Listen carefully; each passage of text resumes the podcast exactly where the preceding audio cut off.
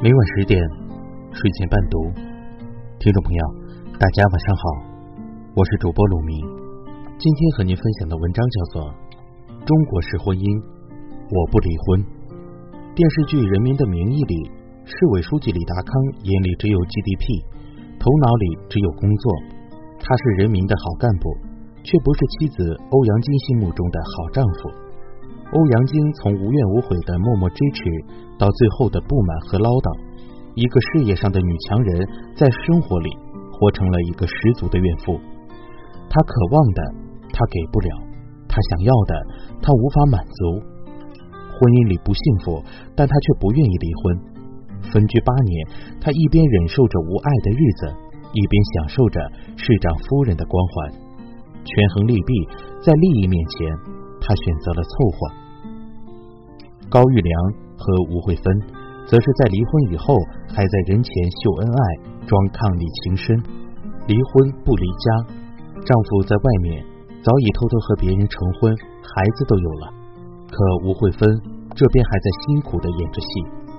离开丈夫，去过自己的日子。作为一个高知女性，一个大学教授，吴慧芬并不是活不下去，但她。却选择了和丈夫一起作秀。当侯亮平问她：“高老师都和高小凤结婚了，你们还长期在一个屋檐下生活，这样好吗？”吴慧芬意味深长的回答：“不在一个屋檐下生活，就更不好了。”而祁同伟和梁璐更是中国千万家庭的缩影。梁璐明知祁同伟已出轨，却打落门牙往肚子里吞，忍辱负重，将就着过活。这几个家庭，爱情早已不在；这几个能干的女人，内心也早已千疮百孔。为什么他们选择忍气吞声，选择不离婚，甚至离婚不离家呢？仅仅是权力带来的荣耀和便利吗？当然不是。这样选择的根本原因，是中国几千年家庭文化的影响，是中国式婚姻的悲哀。在中国，结婚的原因有很多，除了爱情。还可能因为年纪大了，父母着急想要孩子了，同事朋友都结了等等的原因，也可能是因为相处久了，女方怀孕了，对方有户口，对方家境不错这些原因。而这些在二十一世纪的西方国家，基本都是不结婚的理由。结婚的原因只有一个，那就是爱，因为相爱，所以跟对方厮守终身，因爱结合。那么，如果没有了爱，两个人也就必然走到了离婚这一步。孩子不是凑合的借口，因为结婚或离婚都只是两个人的事。中国的婚姻往往复杂的多，结婚不仅仅是两个人的结合，更是两个家庭纠缠到了一起，甚至是双方的社会地位互相渗透，扎根在对方的势力圈里。中国的夫妻。即使感情破裂，也要考虑诸多因素。父母老了，能不能接受这个打击？孩子还小，会不会造成心理阴影？离了婚，生活质量会不会下降？当初羡慕自己的人，现在会不会笑话自己？我总觉得中国人活得太累，他们不是为了自己而活，而是活给别人看。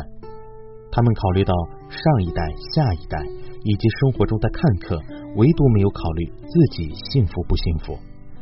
仔细想想，这些理由都站不住脚。父母一代自然是希望自己的儿女幸福，在一段感情破裂的婚姻里挣扎，显然不是他们想要的。爱父母，多回去陪陪他们，是最好的表达方式，而不是用自己的不幸去成全他们的面子。至于孩子，从小生活在没有爱的家庭里，才是对他们最坏的摧残。高质量的陪伴，比在冷暴力里长大的孩子心里要健康的多。至于外人怎么看，那是他们的事儿，我们何必在乎呢？我们只用为自己的幸福负责，认真去倾听自己内心的声音。在一些欧洲国家，女孩的择偶标准不是房子、车子、资产，而是年龄、相貌、性格。幽默风趣的男孩最受欢迎，聪明能干的也很抢手，相处舒服的、体贴温柔的，也都能找到不错的妹子。不像在中国提到结婚先谈房子。BBC 的系列节目《中国式婚姻》里，记者表示，在中国结婚不是一种选择，而是一种义务。为了结婚，中国人去相亲，去上约会训练班，甚至去整容。记者在合肥的相亲现场采访了一位陪儿子来相亲的妈妈。记者问：“您儿子为什么找不到女朋友？”大妈回答：“因为他工作的地方都是男的。”他准备好结婚了吗？准备好了，房子已经买了。这个外国的记者怎么也没法理解，买了房子就是准备好结婚了。他的理解里，准备好了结婚，应该是有一个自己愿意和他过一辈子的人，可以承担起一辈子互相照顾的责任。把结婚当成义务，很容易导致中国式婚姻的悲剧。好不容易结了婚，花了几年积蓄。办了一场盛大的婚礼，即使后来发现过不下去了，也要努力的去凑合，因为好歹是要结婚的，真的没有那个精力从头再来。中国社会谁过得好不好，往往用经济情况来衡量。我们经常听到这样的话：某某现在过得好了，在北京买了几套房，孩子送到国外上大学，或是这样，他呀过得好着呢。找了个有钱的老公，住着别墅，开着豪车。只要你政治上一路升迁，物质上奢华丰富，那么你就是过上了幸福的生活。很少有人从夫妻感情的和谐上去看你过得怎么样。为什么欧阳菁、吴慧芬和梁璐在婚姻里将就凑合呢？除了享受权力带来的便利以外，还因为他们没有勇气打破别人觉得他们幸福的人设。中国很多家庭为了事业，为了赚更多的钱，小两口过着周末夫妻甚至月末夫妻的生活。老刘是我一位男性朋友，妻子在远郊一所医院工作，而他在市里自己开了公司。他半个月回去一次，看看老人，常常连妻子的面都见不到，因为妻子的工作忙，又经常值夜班。一次他喝完酒说了真话，说他跟妻子。一年里大概只有四五次性生活。我们说你何必这么苦？家里又不缺钱，在郊县找个工作，两个人就不用这么苦逼的异地了。他摇着头，孩子要出国读研究生，还得给他攒个第一桶金。至于夫妻嘛，早就没有了多少感情，那一年的四五次也是互相尽着义务。时间长了，彼此习惯了没有对方的日子，两个人各玩各的。心照不宣，我听着脊背发冷。感情变淡也不会离婚，两个人一起劲儿往一处使，多挣点钱，帮孩子改善生活质量。他们觉得自己很伟大，很无私。或许他们是真的太无私了，他们从来不管自己过得幸不幸福。而在国外，大家可不这么想，他们宁愿其中一个放弃工作，也要两个人相守在一起。前年的时候，我有一个在鲁汶大学工作的机会，但由于离家太远，如果我接受了这份工作，就得在鲁汶租个小公寓，周末才能回家一次。先生坚决反对这个建议，他说：“如果我一定要接受这份工作，他就辞职，跟着我去。他在附近再重新找一份工作。”他苦着脸说：“我们费了这么多周折，就是为了在一起，现在倒好，好不容易在一起了，又要分开。”后来思考再三，他辞职太不合适，我只好忍痛割爱，放弃这个工作机会。现在我慢慢接受他的观点，钱够花就好。孩子最需要的不是多么丰富的物质生活，而是有爸爸妈妈一起陪伴的童年。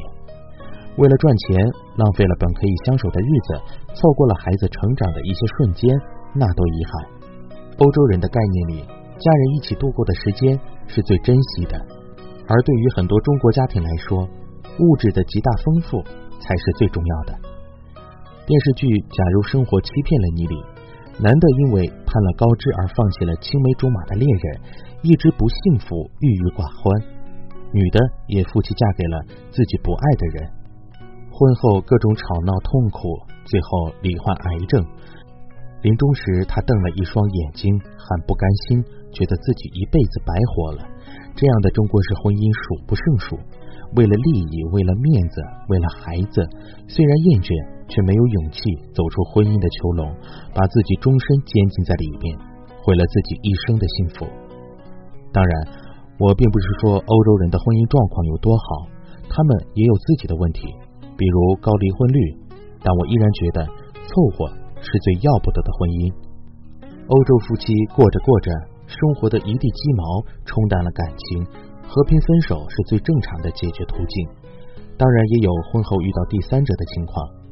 不同的是，不管是男方还是女方，都会坦诚相告、道歉，但不要求原谅，明确告诉对方自己爱上了别人，这段婚姻已经走到了尽头。而对方即使生气、怨恨，也不会死不放手，因为他们懂得，没有了爱情，婚姻就没有了维系下去的必要。低质量的相处不如高质量的单身，将就凑合是最悲哀的、最不道德的婚姻。好了，听众朋友，今天的故事就和您分享到这儿，感谢您的收听，晚安，好吗。